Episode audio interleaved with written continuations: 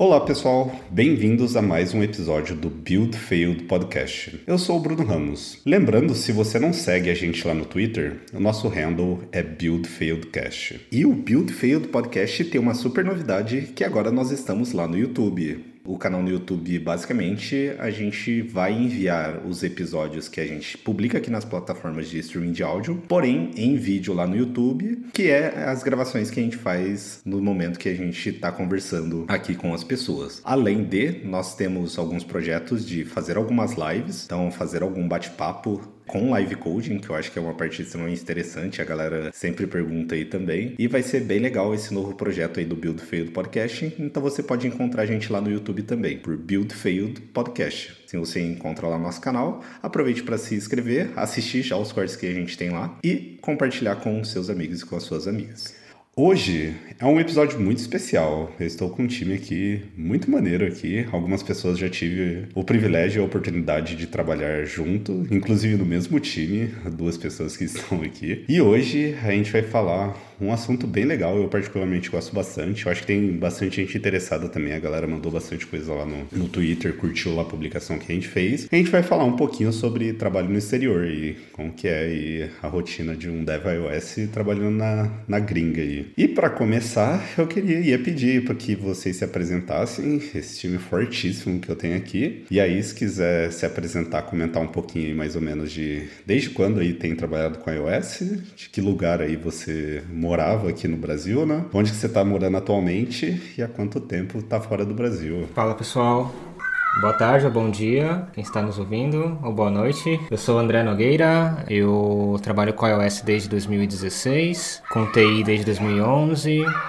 vim de São Paulo. Hoje eu moro perto de Berlim. Antes de vir para cá, eu morava em Salto de Pirapora, que é uma cidade bem pequena de São Paulo. Decidi vir morar para cá, para usufruir um pouco do frio. É muito bom. E acho que é isso, uma introdução bem, bem rápida. Então, é, sou o Bocato, já trabalhei com, com o Bruno, com o Will e conheço o André na faculdade. Ah, surgiu a oportunidade de um amigo meu que tinha trabalhado comigo e me chamou pra, pra cá, pra Amsterdã. Eu vim de, do interior de São Paulo, morei um bom tempo em Minas, em Uberlândia e BH. Agora tô, tô por aqui e eu mexo com iOS desde 2010, mais ou menos. Show, maneiraça. E aí, para completar aqui o time aqui desse episódio aqui, temos o Will. Segunda vez aí, já, já é de casa aqui no podcast aqui. Se quiser apresentar novamente aí, Will, para quem não te conhece. Oi pessoal, eu sou o Will, William Policiano. Eu sou DevOS 2 de, desde 2014. Eu vim de São Paulo inicialmente, na verdade na, regi na região de Campinas, morava em Paulínia e vim para o Canadá recentemente, esse ano, em fevereiro. Então estou há poucos meses aqui no Canadá, também usufruindo do frio, porque aqui por acaso é a cidade mais fria do Canadá. Tô curtindo bastante. Vamos falar aí de como que é essa experiência trabalhando no exterior, eu especialmente falando aqui no Canadá. O episódio de hoje é patrocinado pela DevPass, a plataforma de treinamento 100% mão na massa para pessoas desenvolvedoras. Os membros da DevPass participam de simulações reais de equipe de desenvolvimento de produto, com mentoria diária de pessoas experientes do mercado. Tudo isso aplicando esses novos conhecimentos em projetos open source no GitHub. O conhecimento é passado por pessoas desenvolvedoras especialistas que trabalham nas principais empresas de tecnologia, como Amazon, Meta, iFood e XP. O aprendizado é iterativo e acontece através de code review, pair programming e live codings. Acesse agora devpass.com.br e aprenda na prática sobre Vue Code, SwiftUI, Viper, Clean Swift, testes unitários e outras habilidades iOS requisitadas pelo mercado. E os ouvintes do Build Failed Podcast têm 10% de desconto nos próximos sprints. Então basta acessar o link da descrição. DevPass, o passaporte que faltava para fazer a sua carreira decolar. Pô, demais. E aí, nós fechamos aqui esse time aqui para comentar um pouquinho sobre trabalho exterior. Temos aqui pessoas aqui em diferentes lugares aí espalhado um pouquinho. Eu acho que algo legal de comentar é que eu sempre falo que o mundo aí do desenvolvimento, principalmente de iOS, é muito pequeno, assim. Então, que nem eu comentei, em 2019 eu tive a oportunidade de trabalhar no mesmo time que o Bocato. Inclusive, a gente entrou no mesmo dia no iFood, a gente fez onboarding juntos. No início de 2021, eu entrei no time que o Will trabalhava aqui no iFood, então a gente trabalhou alguns meses juntos. Porém, a gente já trabalhava na mesma empresa, a gente vivia né, tendo contato antes. E com o André, eventualmente, a gente já fez algumas sessões lá no Clubhouse junto, lá ele puxando lá a galera lá do NS Flow. Ter esse contato com a comunidade, assim, conhecer bastante gente, eu acho que a gente tem a oportunidade de criar networks muito legais, assim, e coisa de dois dois anos atrás aí, todo mundo tava no Brasil, eventualmente a gente tava trabalhando junto e agora a galera já tá em novos rumos, assim, o que é muito interessante. E hoje a gente tá aqui para conhecer um pouquinho como que é esse dia a dia, como foi o processo, entender como que é essa,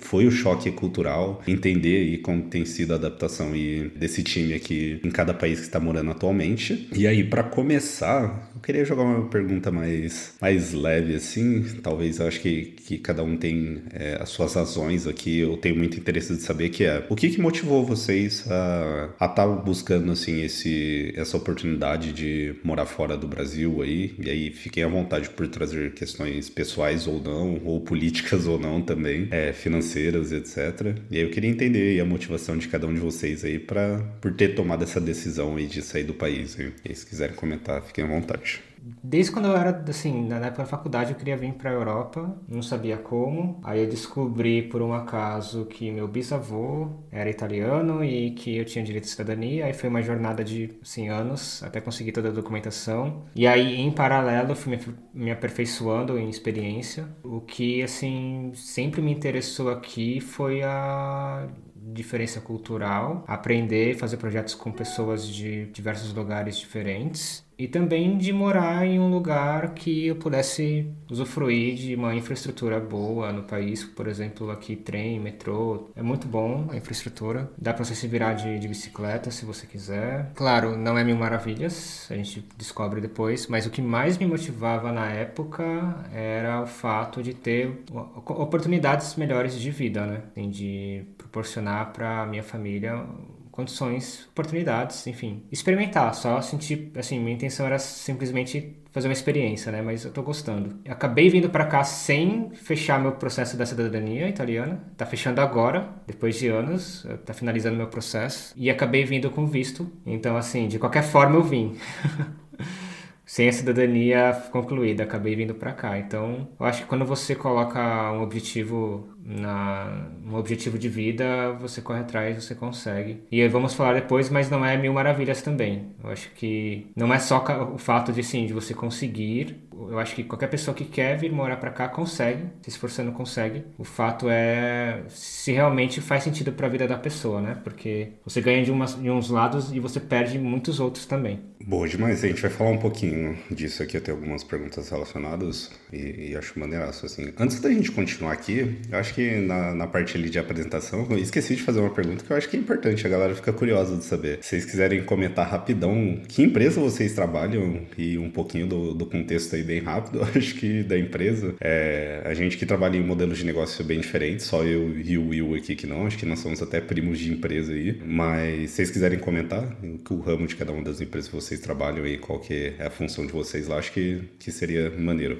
Se quiser começar aí, Will. Sim, já começando por mim, eu trabalho na Skip the Dishes, que é tipo o iFood do Canadá. É uma food delivery tech Company. Ela é a maior aqui no Canadá em termos de, de mercado, né, em termos de concorrência. E ela tá dentro do grupo Just Eat Takeaway, que também tem um bracinho lá no iFood, né, de, de investimento. Então a gente é praticamente primos lá do, do iFood. Então o mercado é o mesmo, os desafios são praticamente os mesmos, com exceções de algumas, alguns desafios demográficos, né, que a gente tem comparando com o Brasil, que tem mais de 200 milhões de pessoas, né, de possíveis usuários. Aqui no Canadá é um pouquinho diferente, tem menos gente, então os desafios são diferentes. Ah, então é isso, eu trabalho aqui na Skip the Dishes desde fevereiro. é, bom, eu trabalho na Adidas, mas é num, em um aplicativo específico que é ele é basicamente a parte dos produtos bem premium da Adidas. Então, tipo, um nome gigantesco, aquele Easy. Então, por exemplo, agora tá rolando o Easy Day e são produtos assim, 200, 300 euros para começar a brincadeira. Né? Então, é, ele tem que. Não, não deixa de ser simplesmente uma, uma loja de, de produtos da Adidas, só que a, o grande diferencial dele é que ele tem várias mecânicas porque são produtos que a gente chama que são hype. Então são coisas que todo mundo quer, não tem muito e em teoria não pode ser fácil de conseguir. É, então, por exemplo, bolsinha da Prada de 3 mil euros. Então, tem algumas coisas assim, com o símbolo da Adidas. E basicamente é isso. O grande desafio ali é que é uma loja que tem que dar uma sensação super premium e, e as mecânicas. Então, tipo, até no iOS a gente não sente tanto, mas, por exemplo, no back-end, a, a quantidade de gente que tenta acessar em questão de algumas horas, tipo, o Easy Day é, é, é um absurdo. E aí, às vezes, a gente tem que fazer uma coisinha ou outra ali para compensar isso na, no lado do front. Mas é basicamente isso. É uma loja bem especial da Adidas, digamos assim. Bom, agora é, eu né, assim, trabalhei muito tempo com banco no Brasil. E aqui eu trabalho com algo bem diferente, com um produto bem diferente tudo que eu já trabalhei. É um aplicativo de encontro LGBT. E aqui na Europa ele é bem, bem popular, ele é bem famoso e está se expandindo ainda para outros países. Mas é uma plataforma bem antiga que tem começou em 2001, só web. E, e agora o aplicativo está escalando depois de muitos anos que depois que eles conquistaram o mercado aqui europeu, agora a, a ideia é se expandir, né? Então, é, o nome é Romeu, do grupo Romeu, né? E eles têm dois produtos que é o Ranks e o Romeu. É aqui que eu trabalho, tô como tô líder iOS aqui, é, trabalho, a equipe é pequena, a gente tá mais ou menos 50 pessoas em Berlim, mais umas 30 em Amsterdã. Boa demais. Nossa, é, que nem eu comentei, assim, tipo, como já conhecia é, o ramo de negócio de cada uma das empresas que vocês trabalhavam, assim, é, é bem diferente, é, as três aqui, e como, contando comigo aqui a quarta, que também acho que é mais parecida ao meu e do Will aqui, mas muito maneiro é, ter essa, essa diversidade de de empresas aqui para o conteúdo que a gente vai trazer aqui também. E eventualmente a gente pode comentar um pouquinho disso. Eu acho que, que vai acabar caindo um pouquinho nesse contexto quando a gente for falar um pouquinho sobre cultura da, das empresas aqui, que é algo que eu quero comentar nesse episódio aqui também. E aí, dando continuidade lá na parte de motivação de estar fora do Brasil aí. É, Will, Bocato, aí vocês querem comentar e tra também trazer um pouquinho do, da motivação de vocês de, dessa oportunidade, dessa mudança aí? É, no meu caso foi até eu e meu irmão a gente fala uma frase engraçada, que a gente tinha vontade de viver em inglês. Então, é, a gente meio que não tinha muita um lugar específico que a gente queria ir, a gente só queria ter essa, essa experiência multicultural e, e realmente poder usufruir de, de, da facilidade que, por exemplo, cara, se eu quiser virar e falar, vou passar um fim de semana na Itália, é como se fosse pegar um carro e andar três horas no Brasil fazer uma viagemzinha, tipo, descer pra praia, sabe? É, não é uma coisa fora do, do planeta, assim. Claro, tem suas limitações, mas é mais alcançável do que tentar fazer isso do Brasil. É, e, mas foi principalmente isso, né? E a questão de, de oportunidade, no meu caso, eu acho que foi muito sorte, porque eu já tinha tentado bastante. Não que eu tivesse um plano, igual o André disse, mas eu tinha tentado bastante, é, principalmente porque eu tenho grandes amigos que foram para para Alemanha, principalmente, e principalmente Berlim. E eles tentavam sempre me, me, me indicar e tudo mais, fora algumas que eu, que eu tentei por fora também. E eu sempre batia naquela barreira de que a Alemanha é um pouco chata quando você não tem. não é graduado. E chegava até em situações que o processo chegava no final e aí eles falaram, pô, mas cadê seu diploma? Ah, nossa, você não tem? Beleza, a gente vai te desclassificar. Você já tinha feito aquela coisa toda e aí eles te desclassificavam. Aí eu fui ficando bem chateado. É, depois eu me ferrei com outra, outra, outro roadblock ali que foi é, a questão dos whiteboardings. Eu tentei me inscrever em alguns lugares ou, e algumas empresas me chamaram e eu fui tentar fazer sem me preparar. Me dei mal, fiquei muito chateado. É, falei assim, pô, não, fiz isso na faculdade, acho que vai rolar. Aí eu fiquei muito, muito chateado e desisti. E um dia o meu amigo me ligou e falou, tem uma vaga aqui de liderança, é, muito parecido com o momento que você já me contou, que você já fez em algumas empresas. Você não quer tentar? Aí eu falei, uai, vamos. E assim, sabe quando você vai sem esperança nenhuma? Aí eu fui, eu tava, inclusive, super tranquilo Sim, pelo sim. fato de que eu já tava na cabeça que ia ser só mais um que eu ia falhar. E aconteceu. Foi, foi bem isso. Quando menos espera, é, é, é aí que vai, é aí que acontece, né? É bem legal É, exatamente. Você fica, tá mais confortável, né? Já tá conformado com a situação. Fala, ah, É, beleza, vou foi- lá foi comigo sem esperar também. nada. Assim. Quando eu comecei a aplicar, assim, ah, vamos ver o que dá. Foi aí que acabei passando.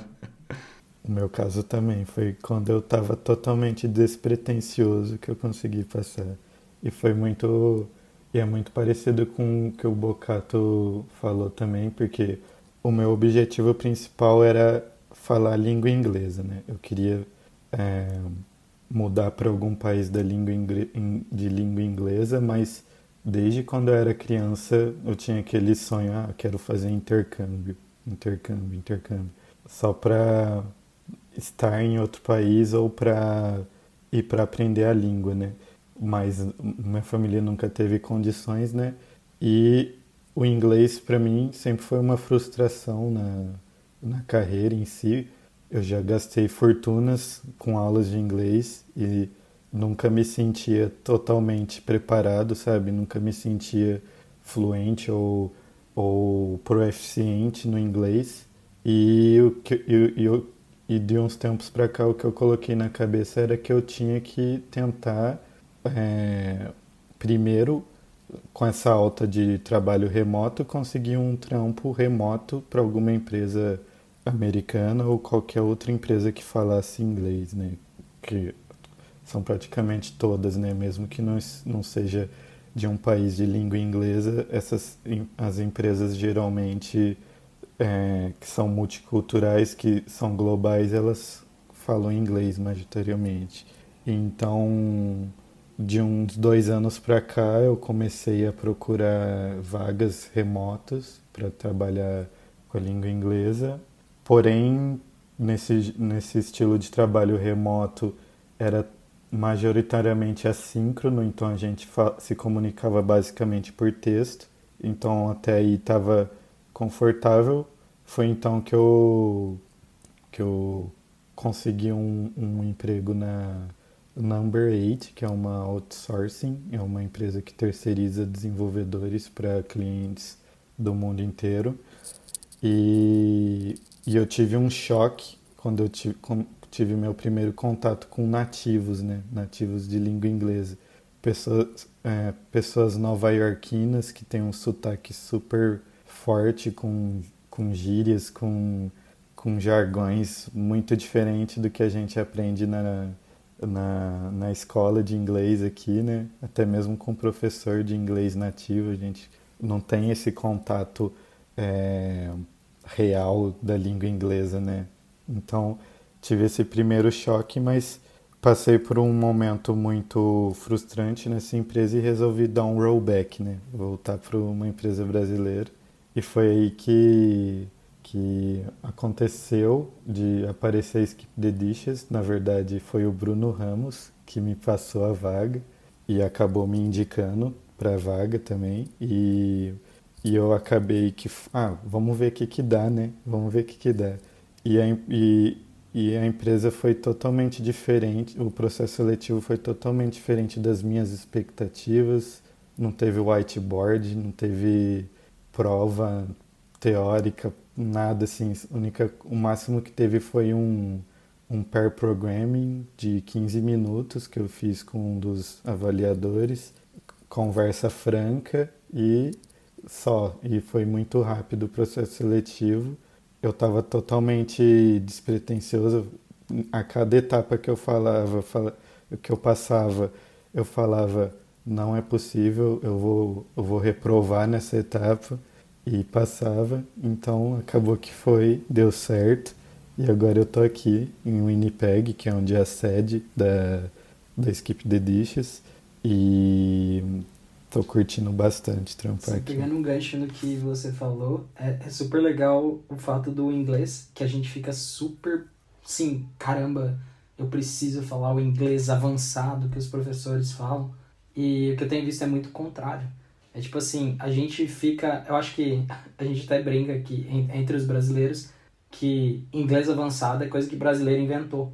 Porque aqui, cara, tipo, um dos meus melhores amigos aqui, ele é da Bielorrússia.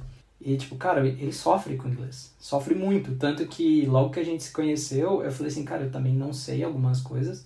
E vamos fazer o seguinte, vamos normalizar, pegar o Google Translator e você escreve em russo pra mim e eu traduzo e eu escrevo em português se eu não souber e a gente traduz para russo, traduz para inglês e, e vamos que vamos. Então acho que o negócio que a gente fica muito frustrado no processo é que a gente fica tão focado, tipo, meu Deus, se eu não tiver o inglês perfeito, eu não vou conseguir.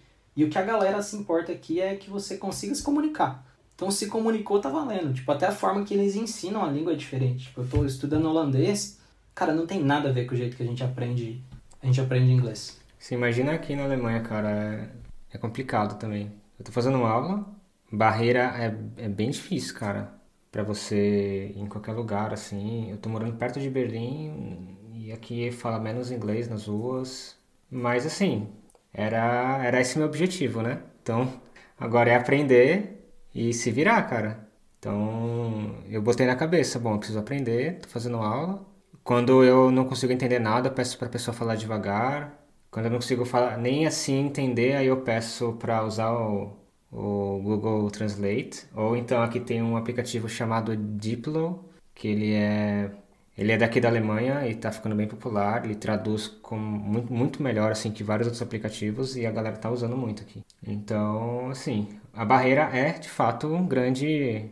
Desculpa, a, a barreira, né? O idioma é uma grande barreira e complica muito a vida, mas tem várias pessoas em volta de você com o mesmo problema. Então você se sente mais em casa, né? Você olha pro lado, tem dois, três na mesma situação. Depende de onde você tá, né? É. Depende muito da cidade. Exatamente. Isso é muito real. Isso é muito real aqui no Canadá, principalmente porque é um país de imigrante, né? Então, por exemplo, eu tô num shopping, tô ouvindo francês daqui, espanhol daqui, tô ouvindo alguém falando em russo lá atrás, inglês ali, um brasileiro ali, porque sempre tem brasileiro. Então, esse negócio de querer é, esperar o inglês ficar perfeito para dar o seu primeiro movimento é um negócio que a gente tem que tirar da cabeça, né? Num, porque a gente está aprendendo a língua da, do outro país, a gente está se esforçando para falar a língua do outro e ele vai também se esforçar para entender a gente. Então, não tem essa de que tem que ter o inglês perfeito, a fluência perfeita, saber falar todos os phrasal verbs, todos os as gírias que fala na região, fica impossível. Na verdade é o contrário. Às vezes se você sabe o tal do inglês avançado, é, muitas vezes você tem que dar uma esquecida nele e simplificar o que você está tentando falar porque a outra pessoa não sabe. Então isso acontece bastante.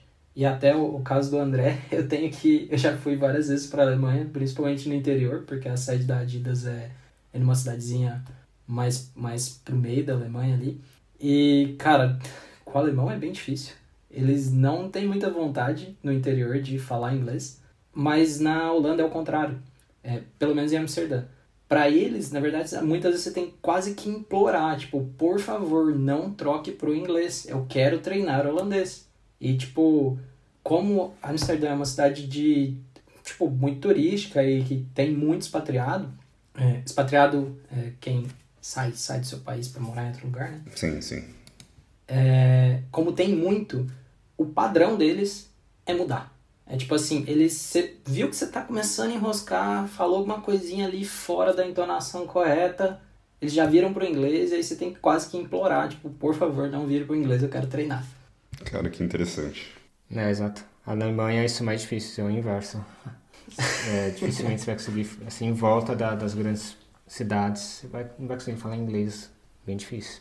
Esse é um, é um dos contos, porque se você for morar em Berlim mesmo, você vai ter que pagar um aluguel bem mais alto, né? Então, lá você vai conseguir um pouco mais de inglês, no, só que não é em toda a região de Berlim, é mais no centro mesmo. Só que você paga um preço por isso, né? Eu, eu prefiro. É mais barato fazer aula de alemão. Boa. É muito interessante assim vocês trazerem é, esses pontos, porque eu vivo comentando disso com, com alguns amigos meus, assim, que talvez nem sejam da área tal. E aí a galera pergunta, pô, tipo, já foi lá para fora tudo mais, e como que é a questão do inglês, assim. E eu sempre repito a história que é, quando eu tive a oportunidade de ir lá para a Outconf em 2017, foi a primeira vez que eu tive experiência de uma viagem internacional assim para os Estados Unidos. Cara, eu, que nem o Will comentou, pô, fiz aquele curso, cinco anos e um wizard, fiz aulas particulares e tudo mais. E, cara, quando eu cheguei no aeroporto, assim, eu já levei um choque, assim, eu falei, mano, eu não sei nada, tá ligado? Quando você vai passar pela imigração ali, você, pô, sabe o verbo to be, assim, mas não é isso que é realidade, tá ligado? E eu falei, putz, ferrou, assim. E, cara, foi muito interessante porque, assim, esse tempo que eu fiquei lá é bom porque daí você começa a criar aquele, aquela confiança mesmo de se falar inglês, enquanto você não tem isso, tem uma barreira assim grande entre o que você aprendeu aqui, o que você está confortável falar aqui, até você tipo começar a ter contatos reais. Para mim teve tipo um game changer muito grande assim nessa parte. E a partir daí realmente comecei a falar, pô, eu preciso aprender o inglês real, assim, não inglês de, de wizard, tá ligado? Porque, assim, é dessas escolas, porque não, tipo, não é isso, assim, saca? Tipo, é, aprender um pouquinho de, de expressões, assim, no geral. Mas, assim, é interessante vocês comentarem esse ponto de, de não precisar ter o inglês perfeito, assim, que é o que eu vejo muita galera pensando, assim, fala, pô, enquanto eu não tiver o inglês top, assim, eu nem vou, vou viajar. E assim, quando que você vai se, se autodedicar, né, se autotitular um inglês perfeito, assim, saca? Tipo, então tem essa. O que eu sempre comento é, você precisa se expor à situação assim mesmo, saca? Pra você entender ali, tipo, como tá seu inglês. E se não tiver bom, não tem problema. Você consegue se expressar, você consegue mostrar, apontar coisas, assim, saca? E, e esses pontos que vocês trouxeram, tanto de, de culturas que são um pouco mais amigáveis quanto a isso, é, é ótimo, assim, e as que não são também. Acho que, assim, não é a, a situação totalmente perdida, assim, mas é, eu acho que faz é, muito sentido a galera parar de pensar que, pô, inglês é inglês perfeito. Até mesmo, pô, quando a gente fala de que, ah, vou dar uma talk em inglês, alguma coisa assim, cara, você não precisa ter o inglês 100% afiado, tá ligado? Vai lá e faz a toque pronto, assim, melhor feito do que perfeito, assim, sempre que, que eu comento, assim, então se expõe esses desafios que, que eu acho que faz mais sentido. Boa, e aí como a gente estava comentando um pouquinho sobre essa questão da empresa, vocês já, já puxaram um pouquinho esse, esse, processo aí, como que apareceu a oportunidade aí na vida de vocês, eu queria entender como que foi o processo aí da empresa, e aí o processo, se vocês quiserem falar do processo seletivo, é, se não tanto, como foi essa questão de sponsorship, realocação, como que foi o suporte aí da empresa aí para para mudança, como que foi esse, esse, processo como um todo aí, desde que pô, participei ali do processo, como que foi essas etapas e como que foi essa mudança, o que, que a empresa forneceu ou não. Sei que tem algumas empresas aí que dão um, um suporte bem legal aí, eu queria entender aí como que funciona todo esse processo. Eu vou começar então. É, o meu foi até que rápido. É, meados de outubro eu apliquei na vaga do, do ano passado. É, tinha um brasileiro no processo seletivo, que era o Tech Lead. E eu comentei, eles iam me passar um teste para fazer em casa, um aplicativo. Aí eu comentei que eu já estava em outros processos e que talvez eu não conseguiria fazer a tempo. E eu realmente estava à frente em outros que já estava quase fechando. E aí o que ele me pediu é que eu enviasse um, o teste que eu fiz para uma dessas para eles analisarem. Então eles foram bem flexíveis. Aí foi bem rápido, ele analisou, eles gostaram, me chamaram para uma uma entrevista técnica. Eu expliquei, trocamos bastante ideia ali sobre é, o projeto e tal, boas práticas. Eles me explicaram, aí eu fiz, isso é bem importante mencionar, é, depois vocês podem procurar na internet, é reverse interview, para você fazer uma entrevista reversa e você entender uh, tecnicamente e, e não tecnicamente, mas em geral a oportunidade para você, porque não é só você aceitar a vaga, o salário não, você tem que ver se você vai gostar. Então, eu fiz bastante pergunta, isso foi bem legal, eu já sabia mais ou menos o que eu ia enfrentar, o que eu ia ter de desafio, prós e contras. Aí eu gostei. Depois foi processo final com o CEO. Aí eu conversei com o CEO e com o CTO juntos. Eles me fizeram uma proposta. E aí em seguida combinei com eles para começar do Brasil em dezembro e aí eu fiquei um mês ali trabalhando do Brasil com formato totalmente remoto. Eles nem, nem tinham me enviado a máquina, não tinha nem, nem, nem valeria a pena, eu trabalhei com a minha mesmo, foi bem assim, mais fazer um onboarding e pegar bastante conhecimento com eles. E aí, em janeiro eu já estava aqui. Então, me enviaram um contrato, assinei contrato no Brasil, né, eles me enviaram tudo, aí do Brasil fui para o consulado, para a embaixada alemã, Aí dali eu peguei um visto temporário de trabalho que dura seis meses. E aí quando eu cheguei aqui, em janeiro, eu já estava com tudo preparado, né? Contrato assinado, um carimbo válido por seis meses para depois renovar para um. Aqui, aqui existe um Blue Card, que é igual um Green Card nos Estados Unidos. E aí eu já vim com, sim, com tudo já bem organizado. Eles me pagaram também, me deram ajuda de custos para me mudar para cá. Foi, assim, até que foi muito bem organizado pelo lado deles e eles já tinham já, já estavam com uma experiência de levar o pessoal de fora, porque muita gente daqui é de fora. Tem gente de vários países, de vários. E aí eles já têm bastante experiência com isso, apesar de ser uma empresa bem pequena, tem uma pessoa específica que só faz isso. Então ajudou bastante, me deram bastante assistência. O onboarding antes me ajudou muito, porque eu cheguei aqui já praticamente executando as tarefas junto com eles. E foi isso, foi rápido, assim. De, acho que durou acho que três meses até eu botar o pé assim na, na, em terras alemães. Foram uns três meses, né? Desde o primeiro papo. O meu foi um pouco diferente. É, quando eu comecei o processo seletivo, eu tive primeiro aquela primeira entrevista screening, que é com um bate-papo com RH. Depois eu tive uma entrevista técnica. A, a a Amber do RH ela pediu para eu enviar um currículo, uma espécie de formulário interno deles.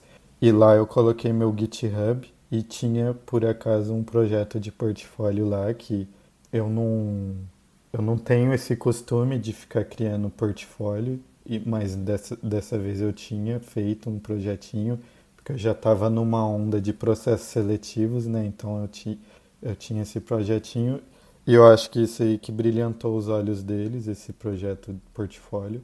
Daí também é importante ressaltar, é, mencionar que quando, quando a gente faz um projeto de portfólio, esteja preparado para responder qualquer tipo de pergunta que você imaginar, porque eles, vão, eles perguntam sobre tudo. Por que, que você tomou de certa decisão, por que, que você usou isso em vez disso. Então esteja preparado para responder esse tipo de pergunta, né? Portfólio não é só um negócio lá que você faz por fazer, né?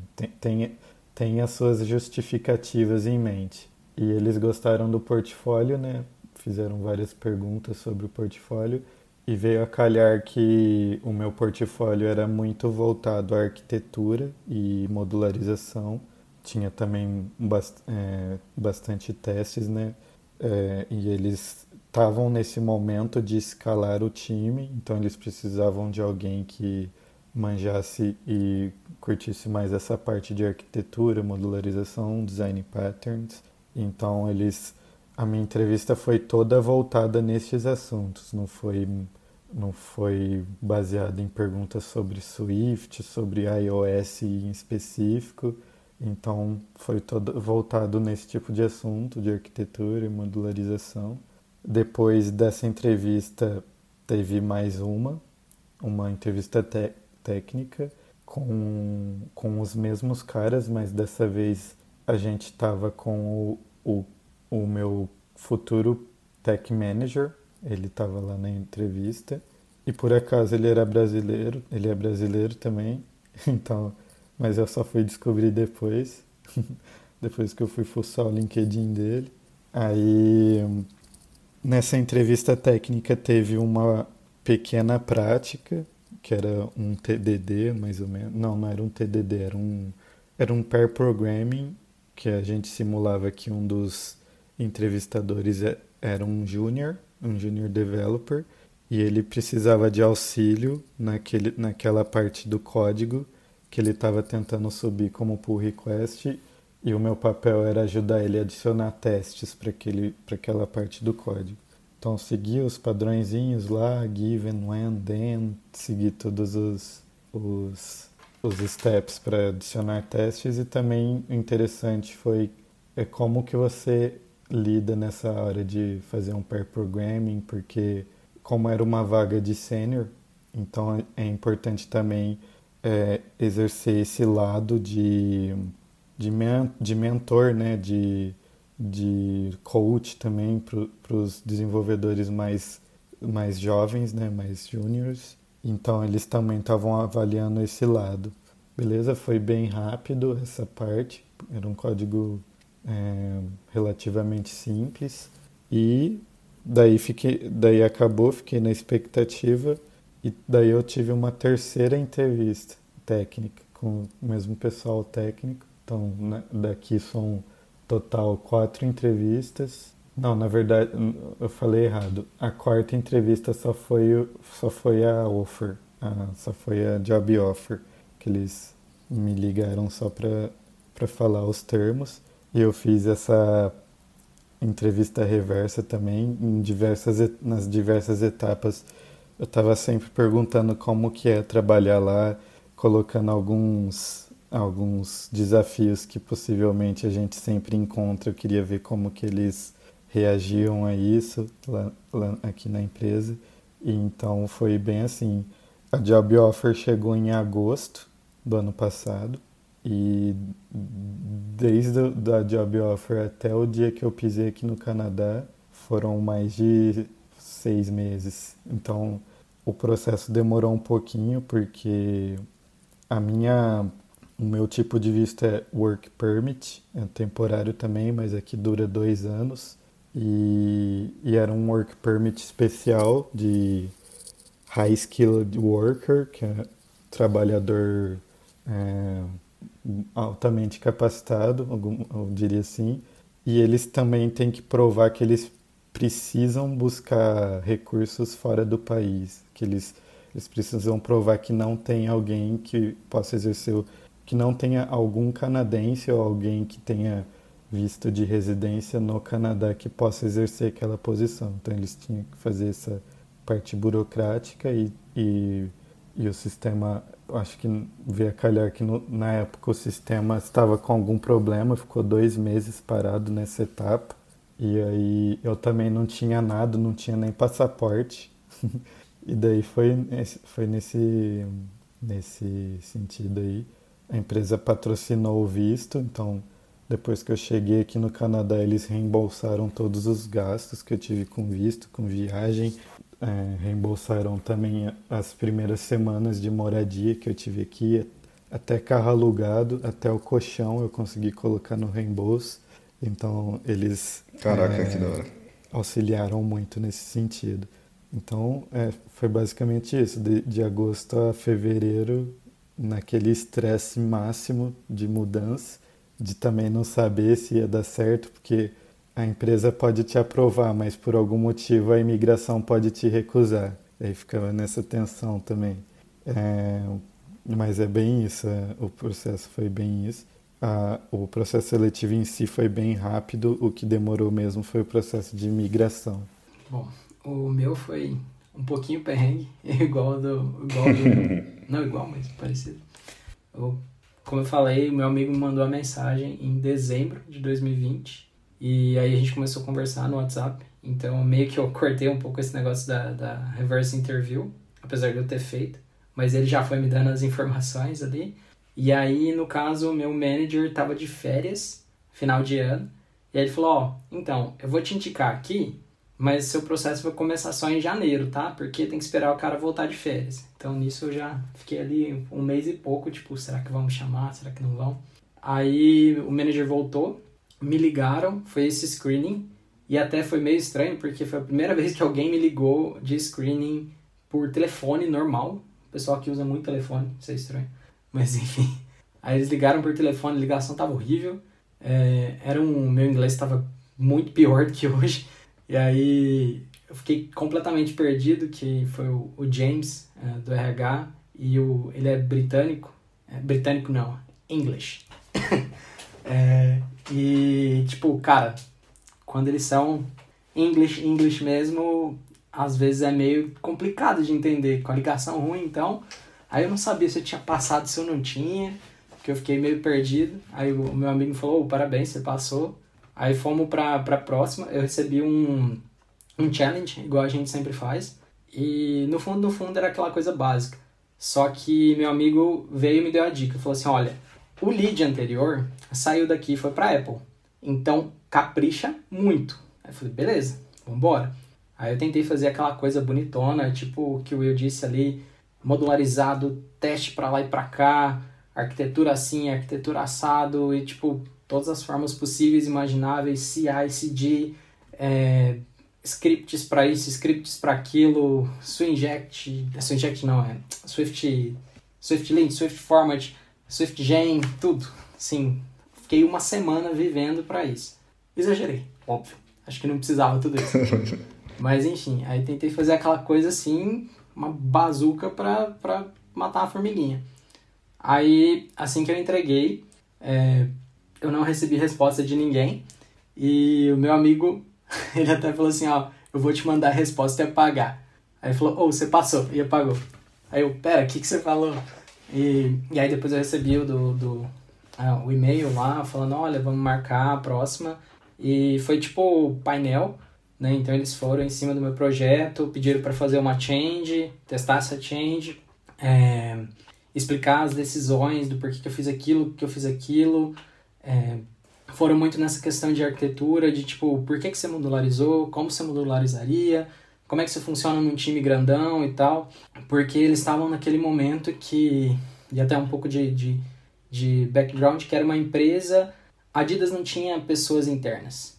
E, o lead era interno, só que o resto, quase todo o resto era externo, era terceirizado. Então, é o típico, né? Tipo, a empresa grandona pega um monte de gente, manda executar e depois o problema fica para quem vier, né? De interno. Mas, e aí eles precisavam de alguém para realmente tocar essa parte da escala e tudo mais. E aí foram fazendo as perguntas muito nesse sentido. A entrevista era para durar uma hora, durou quase duas. E nessa entrevista tava o meu, meu atual manager e o lead Android, que depois eu descobri que é português. Então hoje em dia a gente conversa em português normal. É, e aí, beleza. Foi engraçado que foi igual da outra vez. Tipo, o RH tinha que mandar a resposta dias depois. Meu amigo só virou e falou assim: Oh, o manager gostou, você vai receber um ok. Aí fomos para a próxima. É, fomos para a próxima. A próxima foi um painel de novo só que com todos os outros leads, que tinha o lead Android de novo, back-end e, e alguns leads de produto. E aí foi uma mistura de, de coisa técnica com questão de liderança, é, questão de como eu lido com o produto e, e tudo mais. Passou essa fase, beleza, também recebi a resposta, tudo certo. Isso era ali em fevereiro. Só que vamos lembrar que Covid, né? Tava bonito o Covid. E eu não tinha passaporte, eu nunca tinha saído do país, eu não tinha absolutamente nada. O passaporte da minha esposa estava vencido, é, e aí eu fui todo nesse, nesse processo. Ah, aliás, não, ah, eu não era casado na época, a gente estava planejando para casar no ano seguinte, então a gente teve que acelerar isso também. Mas na parte do processo foi super, super rápido, tranquilo, direto. E como a gente falou, tipo, cara, eu não tava esperando nada. Eu fiz assim, tipo, igual a gente brinca. Fiz entrevista por esporte. Tipo, que der, deu. E toda vez que eu recebi uma resposta, eu falava, não, certeza que vai dar ruim na próxima. Mas aí foi. E aí o que aconteceu foi, tive que fazer todo o processo de pegar o. de pegar o passaporte, casar, é, começar a organizar minhas coisas. Só que com o Covid estava tudo demorando muito, então só meu passaporte demorou dois meses. Aí eu não estava conseguindo. Aí o passaporte da minha esposa também atrasou. E aí eu não estava conseguindo horário na, na, no consulado em São Paulo. E aí demorou para conseguir o horário no consulado. Aí você ia no consulado, você tinha que fazer. E isso eu tinha que pegar vários outros documentos também. Aí você ia no consulado, você tinha que voltar para casa e esperar para ou buscar em mãos ou esperar por correio. E aí eu fiquei ali mais ou menos nesse, nesse vamos, não vamos, vamos, não vamos, com medo de alguma coisa dar errada no processo, mas ao mesmo tempo preparando para mudar. E ainda tinha o gravante de que eu precisava preparar para trazer o meu cachorro e meu gato, que não é uma coisa fácil. É treta pra caramba e caro. É, meu bônus foi quase todo ali. É, E até que deu certo, ali, finzinho de, de junho, a gente tava com tudo no jeito. O dia que o passaporte chegou na minha casa, eu liguei pro meu manager da época da, da Warren, eu falei, oh, a gente precisa conversar. E eu, eu falei, ó, oh, não dá para eu ficar mais, porque eu esperei até o último minuto. E aí a gente ajeitou tudo para mudar. E na parte do que a, do que a empresa ajuda, cara, a Adidas é de todo mundo que eu conversei, é um dos melhores pacotes de realocação que eu já vi. Porque eles pagam a passagem minha e da minha esposa, eles reembolsam tudo que eu gasto com documentação, eles me dão dois meses de acomodação é, em um apart hotel, então, tipo, com cozinha, tudo. É, é um mês mais um mês. É, eles têm uma empresa especializada que, que ajuda em todo o processo. Então, tipo, fazer o registro na cidade aqui, que você tem que registrar na prefeitura, vai uma pessoa junto com você. Achar teu primeiro apartamento, vai uma pessoa junto com você e eles ainda pagam a taxa do, do que aqui eles chamam que é o maquelar, que é tipo corretor, que é, é um pouco estranho, mas se você não tiver maquelar, fica mais difícil encontrar as coisas. E eles pegam quase que um aluguel é, seu, para ser a pessoa indicando e te apresentando para o dono do, do lugar. Aí eles pagam isso também. que mais? É... Essa parte você ganha uma quase que um salário a mais no primeiro salário. E que mais? Ah, tem um monte de coisa para, por exemplo, para minha esposa, minha esposa podia ficar acho que quase seis meses fazendo cursos para se realocar. Tinha uma empresa indicada para para ajudar ela a se realocar no mercado de trabalho, curso de, de holandês, cara, muita coisa, muita coisa. Se eu for falar tudo, ah, e também um container para eu trazer minhas coisas. A única coisa que eles não cobriram nada foi o transporte dos meus pets. Que inclusive é uma coisa que eu tô enchendo muito o saco do RH para eles colocarem no pacote. Mas é isso. E isso era o pacote do meu nível, né? Para senior lead. Quando é. Tipo, se você tem filhos e, ou cargos mais, alto, mais altos, tem coisa no estilo até, tipo, paga a escola dos seus filhos no primeiro ano inteiro.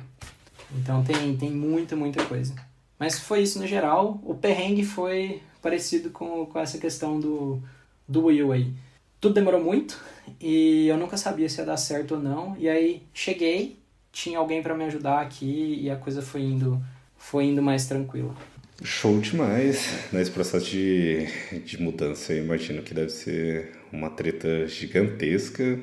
E antes da gente falar um pouquinho, eu quero perguntar sobre comunidade de desenvolvimento e Cocorhead, se existe ou não e a gente pode comentar isso daqui a pouco, mas como que foi aí perrengue da, da mudança aí? Então, assim, talvez a, um choque cultural aí que vocês tiveram, algumas principais diferenças, vocês sentiram algum preconceito, alguma coisa do tipo, ou na, na questão cultural de trabalho, assim, eu acho que todo brasileiro, assim, é muito normal, assim, a gente ter um perfil meio que workaholic, assim, tipo, tá acostumado a fazer hora extras aqui. Como que foi esse choque cultural mais de mudança, assim mesmo? O que vocês mais sentiram aí?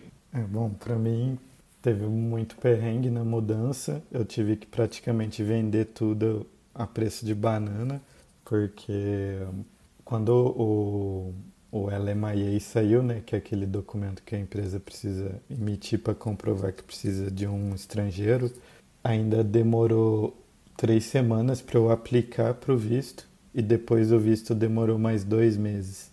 Então eu tinha entrado no PicPay na época em julho e fui a, e recebi a offer da Skip em agosto. Tipo, eu não ia quitar em um, um mês depois, então eu estava esperando o máximo tipo, de certeza, esperar o visto o visto sair para falar para eles que eu, que eu ia me demitir, né? É, então, eu tive gato também, trouxe meu gato também, então o maior perrengue da viagem foi ele. eu ficava miando lá e tinha que limpar a casinha dele. Nossa, ele foi na cabine com a gente. E é classe econômica. então, foi um, perrenguezinho aí. Mas é, o que me confortou foi que quando a gente chegou aqui, eu já tinha alguns contatos de amigos brasileiros da igreja que já moravam aqui há muitos anos já, então eles me receberam, é, me receberam, me deram total apoio aqui na hora que eu cheguei. Tive um choque forte com o clima, porque aterrorizante, assim. Você chega com as, com, com as roupas que você tem no Brasil, que você acha que, que dá conta, mas é totalmente, é totalmente inútil as roupas que você tem no Brasil. Tipo, você não pode andar de calça jeans quando tá nevando porque gela tudo, não, não aguenta. Tive esse choque com o frio e, e culturalmente aqui é muito diferente do que a gente vê no Brasil, porque tem pessoas do mundo, mundo todo, tem religiões do mundo todo aqui. Então aqui tem, você vê assim que é um país realmente laico. Você vê templos budistas, templo, templos hindus, templos é, cristãos em todo lugar. Você vê pessoas vestidas tradicionalmente, conforme a cultura e conforme a religião dela na rua. Vê pessoas de todos os, os lugares do mundo. E por isso tem um ponto positivo que é que eles sabem que você é imigrante, então eles vão fazer de tudo para te entender, para te ajudar. Então, então é mais ou menos isso o choque, o, o choque que eu tive na, na mudança para cá. E também no aspecto do trabalho em si, realmente isso que você falou, o brasileiro é muito workaholic, por isso que eles gostam dos brasileiros. A gente, a gente sempre faz um pouco a mais do que precisa, né, do que está descrito.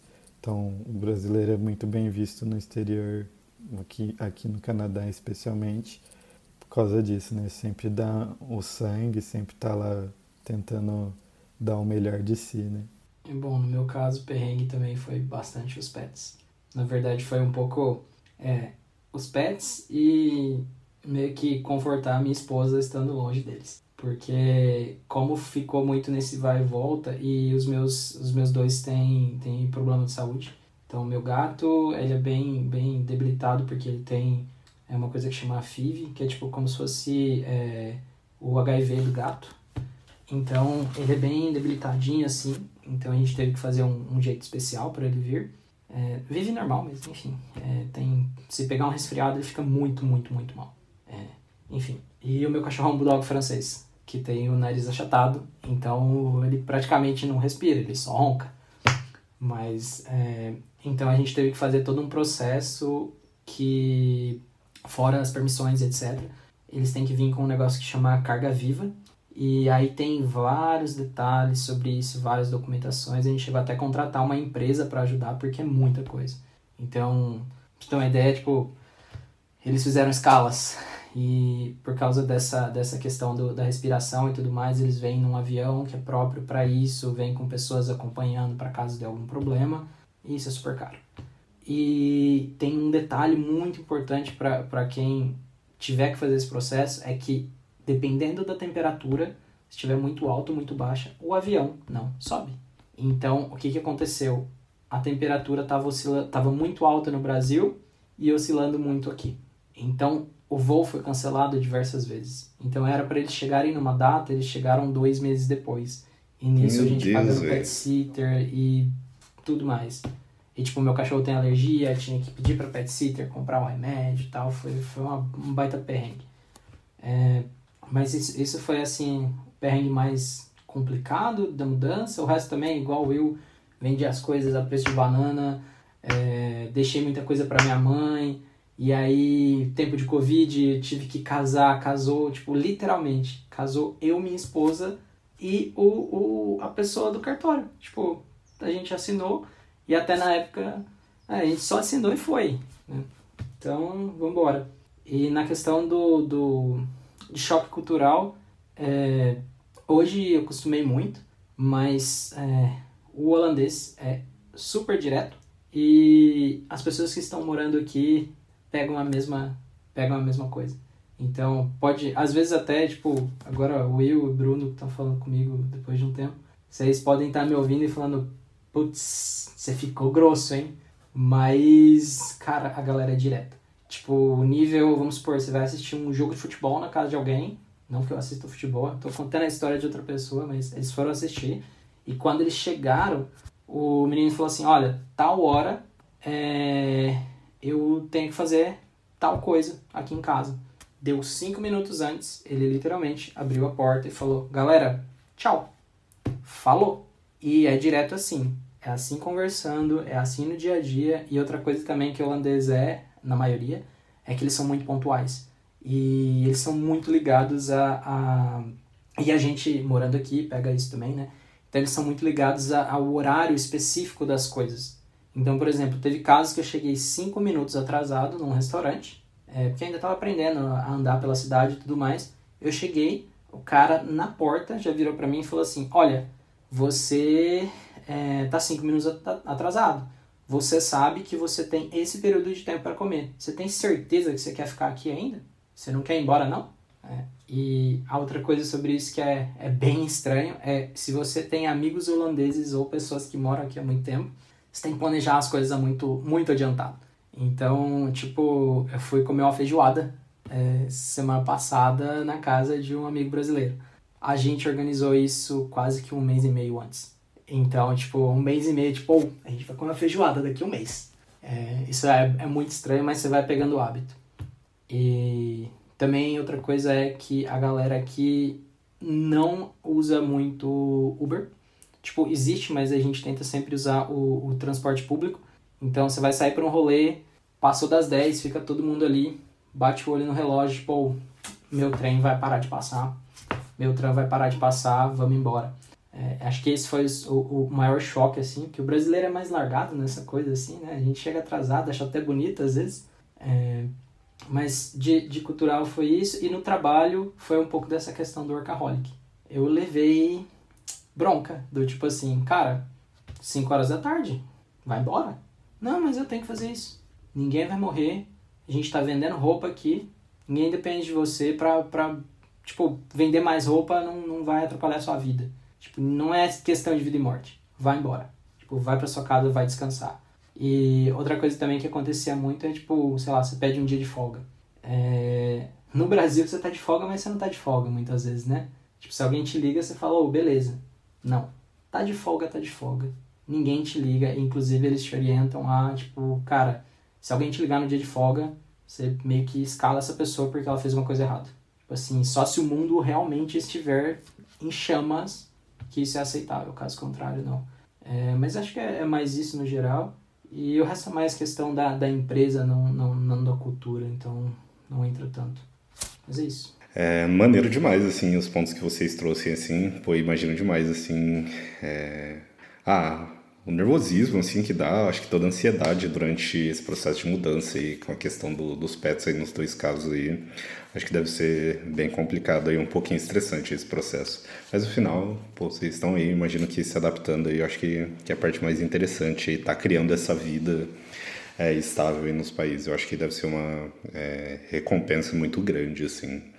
E dando continuidade aqui, é, tem para nós aqui, tem comunidade iOS, o trabalho que a gente está fazendo aqui. Existem cocorheads aí, existem conferências aí. Como que é a relação da comunidade iOS aí na, na onde vocês estão morando aí? Se quiserem comentar bem rápido aí. Acho que, que é interessante, é algo que, que eu tenho bastante interesse em saber.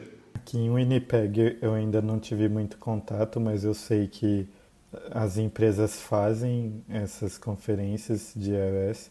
Na verdade, quinta-feira vai ter uma agora aqui perto, mas não é exclusiva de iOS. Vai ter um painel de iOS lá que vai falar de alguns, de alguns temas de iOS, sabe? Então eu ainda não estou muito inteirado na comunidade aqui, mas tem bastante coisa assim é, ao redor do pelo Canadá todo, mas aqui na minha cidade ainda não não estou muito inteirado. Hum, aqui tem, mas eu estou começando a, a, a, participar das coisas. Até tenho, tenho incomodado bastante gente no Twitter e, e tentando fazer conexões. Eu fui em uma alguns dias atrás, que era daqui, daqui de Amsterdã mesmo, que era a AppDevCon. Nossa, eu vi lá. Foi bem grande lá, né? Sim, e foi muito de última hora. Tipo assim, eu vi, falei assim, virei pro meu manager e falei, cara, a gente não foi em nenhuma, eu não sei se vai dar pra ir em outras. É, esse negócio do mercado louco aí, eu tô com medo de ter budget cut e não poder levar ninguém do time em nada. Vamos nessa? Vamos. Aí acabei conhecendo algumas pessoas lá, tipo, conheci o, o Swift Lee, conheci a Ellen Shapiro, conheci um pessoal mais assim. E uma coisa que eu notei é que essa galera é muito, muito gente boa.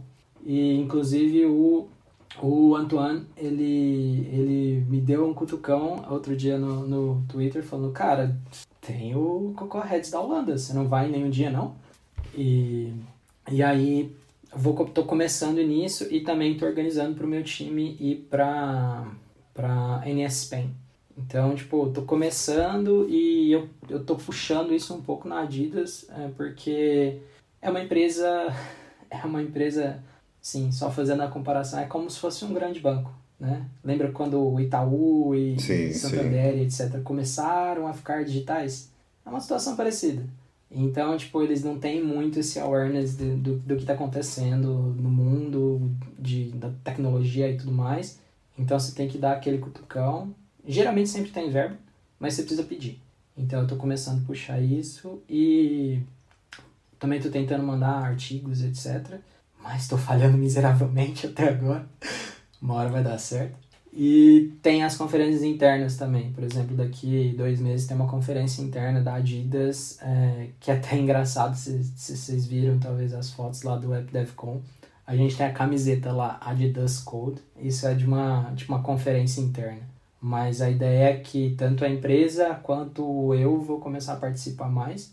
Eu só não fui em mais, mais lugares esse ano porque eu fui burro e lerdo e, perdi a hora de comprar ingresso. Então, por exemplo, vai, vai ter ou já teve tipo em Londres uma, teve uma outra em, em na Alemanha que era tipo assim, pega um trem, três horas tô lá, dá para ir voltar no mesmo dia.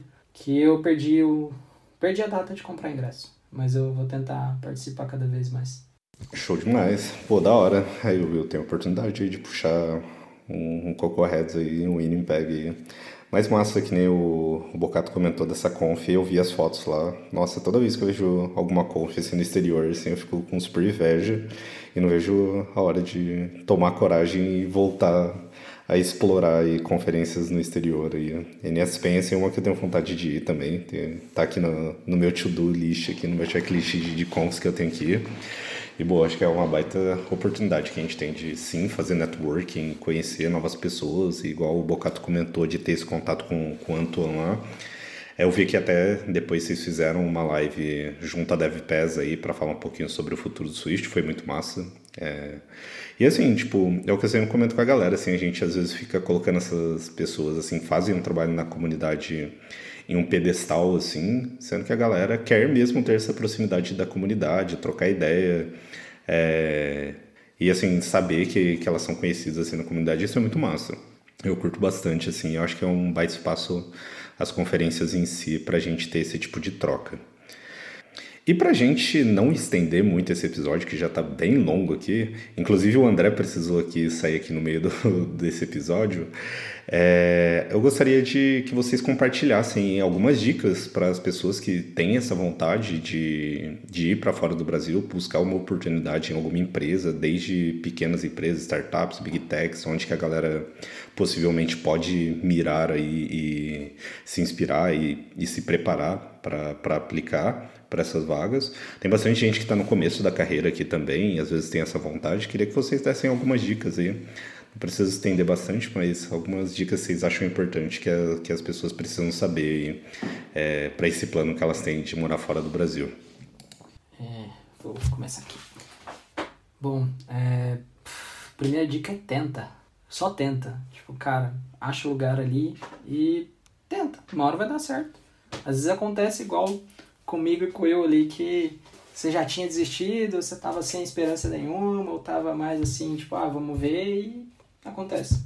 É, eu posso dar uma, umas dicas um pouco como, porque eu contrato assim, né? É, não só como quem veio para cá, mas como quem contrata pessoas de fora. Uma coisa que foi interessante é, para mim é que quando eu ainda estava no Brasil, eu montei o meu time todo daqui e eu trouxe gente do Marrocos, do Sri Lanka, da, de todo quanto é canto, né? E fique de olho. É, eu sei que pode ser um pouco controverso dizer isso, mas eu não criaria muitas esperanças uh, se você está no começo da carreira. É muito mais difícil a gente aprovar uma pessoa que. Eu estou dizendo como quem contrata é muito difícil conseguir eh, sponsorship, conseguir alguém para ti, para concordar com você contratando uma pessoa muito júnior. É, não que isso não aconteça, eu fiz isso aqui, mas deu trampo. E eu literalmente eu perco uma vaga de um sênior para trazer uma pessoa muito júnior. Então, muita gente não faz isso, né? Então, não criaria super, super grandes esperanças, grandes expectativas, mas não custa tentar. Outro ponto é que eu acho muito importante, fique de olho muito nos pacotes de realocação. Porque vão ter empresas que vão ser uma mãe, como, como a Adidas foi comigo, e vão ter empresas que vão virar e vão falar, ou oh, paga tua passagem aí se vira. E dependendo do caso, cara, é uma baita de uma furada. Então, fique esperto. Uh, acho que outra coisa também é esteja preparado financeiramente, porque muita coisa pode acontecer e a maior parte das empresas trabalha na questão de reembolso. Então você vai ter que tirar uma grana do teu bolso, ela vai voltar sim, é, a maior parte das vezes, mas você vai ter que tirar uma grana do seu bolso para coisas que você às vezes não vai estar tá esperando. A empresa ajuda, mas até determinado ponto. Então, por exemplo, aluguel, você tem que pagar o depósito, é três aluguéis. Eu paguei quase 4 mil euros de depósito. E se eu não tivesse minha reserva, tava ferrado, eu ia tirar isso de onde? E acho que isso é mais é, para quando você está mudando, mas quando está procurando também, não seja não seja tão inocente quanto eu e, e, pense, por exemplo, se a empresa tem um whiteboard em que você pode simplesmente ir lá e, e fazer freestyle, se prepare. É, caso você não seja bom nisso, olhe, pergunte, é, não não pule para logo para entrevista antes de você perguntar para você não se frustrar. Então, tipo, pergunta, cara, o, o, é até um, um pouco estranho, mas é, pelo menos as minhas experiências com recrutadores aqui, a galera responde e a galera não quer perder tempo. Então, tipo, pergunta muito antes, às vezes até de pular na, na, naquela primeira screening call e entenda bem. Pergunte sobre o processo, pergunte sobre os detalhes e nunca esqueça de fazer a reverse interview. Porque tá muito legal sair do país, mas às vezes é uma furada muito maior do que a que você já tá. E tem vários outros detalhes que a gente nem comentou aqui, que é tipo ficar longe da família, etc. Então, é, pensa bem antes de fazer a escolha. Seria, seria mais isso, assim, de dica. Mas eu não me arrependo. Faria de novo. Ah, o que eu teria para sugerir de dicas é que reforçaria essa dica do Bocato de tentar, de não apostar todas as suas fichas numa coisa só. No, por exemplo, colocar, colocar na minha cabeça que eu quero ir para Google e só vou tentar na Google, tudo bem. Se você se esse é o seu plano, tudo bem, mas talvez a frustração seja maior, né? Talvez se a gente tentar mais outras outras opções antes, em vez de apostar todas as fichas naquela que a gente almeja, é, ser, seria um melhor caminho. Acho que foi o meu, o meu caminho. E a segunda dica é uma coisa que eu fiz, eu usei aquele livro Cracking the Code Interview para entender mais ou menos a estrutura da entrevista, apesar de eu não ter sido desafiado com algoritmos e estruturas de dados, o livro tem uma primeira parte que fala sobre o, a entrevista em si, em, uh, as, as, a, as diversas etapas da entrevista, e foi exatamente aquele modelo lá que eu, eu me preparei antes, eu li aquilo, eu preparei as minhas, minhas as possíveis perguntas, uh, as possíveis respostas, re, uh, decorei, repeti comigo mesmo, sabe? A gente, se a gente não tem o, eu não tinha um artifício de ser confiante com o inglês, então eu decorei praticamente o que, que eu tinha que falar. E, e na parte que era para ser improvisada, que é a parte técnica, que é onde eu domino, eu me sentia mais confortável, mas nessa parte mais é, social e, e essa entrevista social eu precisei fazer isso para reforçar e para conseguir ficar mais confiante. E é isso. As minhas dicas basicamente são essas. Não fique preso com o seu inglês.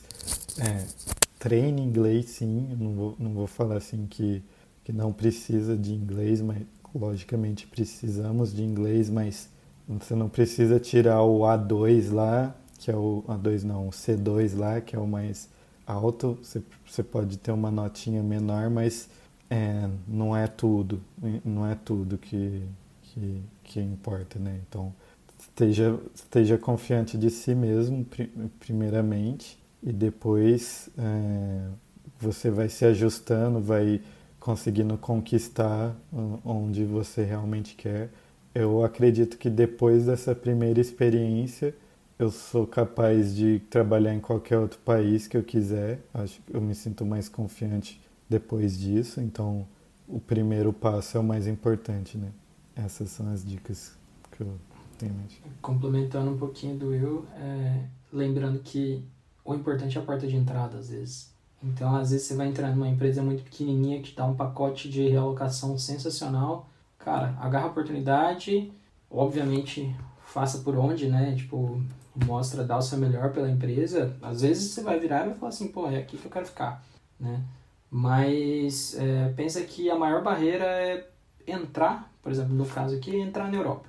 Cara, você entrou, é, não necessariamente vai ser o lugar que você vai acabar pro resto da vida. Então, é, acho que a minha, minha dica mais importante aí é fique de olho no pacote de realocação, porque faz uma baita diferença. Sim, isso é bem importante assim mesmo. Pô, e dicas valiosíssimas, assim, é, para quem tá ouvindo a gente aí, pô, aproveitem bastante, assim, guardem pro, pro coração, assim, essas dicas, porque eu acho que é importante. E, e como a gente comentou, apesar do... É, apesar dos pesares aí, dos problemas que tem uma mudança de país, cultural, é, enfim, de tudo aí que você vai precisar fazer essa mudança, eu acho que é, que é legal comentar, tipo, que cada uma das pessoas que estavam aqui nesse papo tem cenários diferentes, talvez, do que foi a mudança. Então, tipo, tem o Bocato aí que tem os gatos e foi com a esposa, o Will também foi com a esposa também foi com pets, o André, no caso, que estava aqui no papo com a gente também, ele foi com, com o filho para essa mudança também. Então, essa parte da realocação e pacote de realocação que o Bocato comentou, acho que é o que faz total diferença aí nesse processo como um todo, porque é o que vai diminuir ali no final das contas todo o seu estresse no final de uma mudança ali.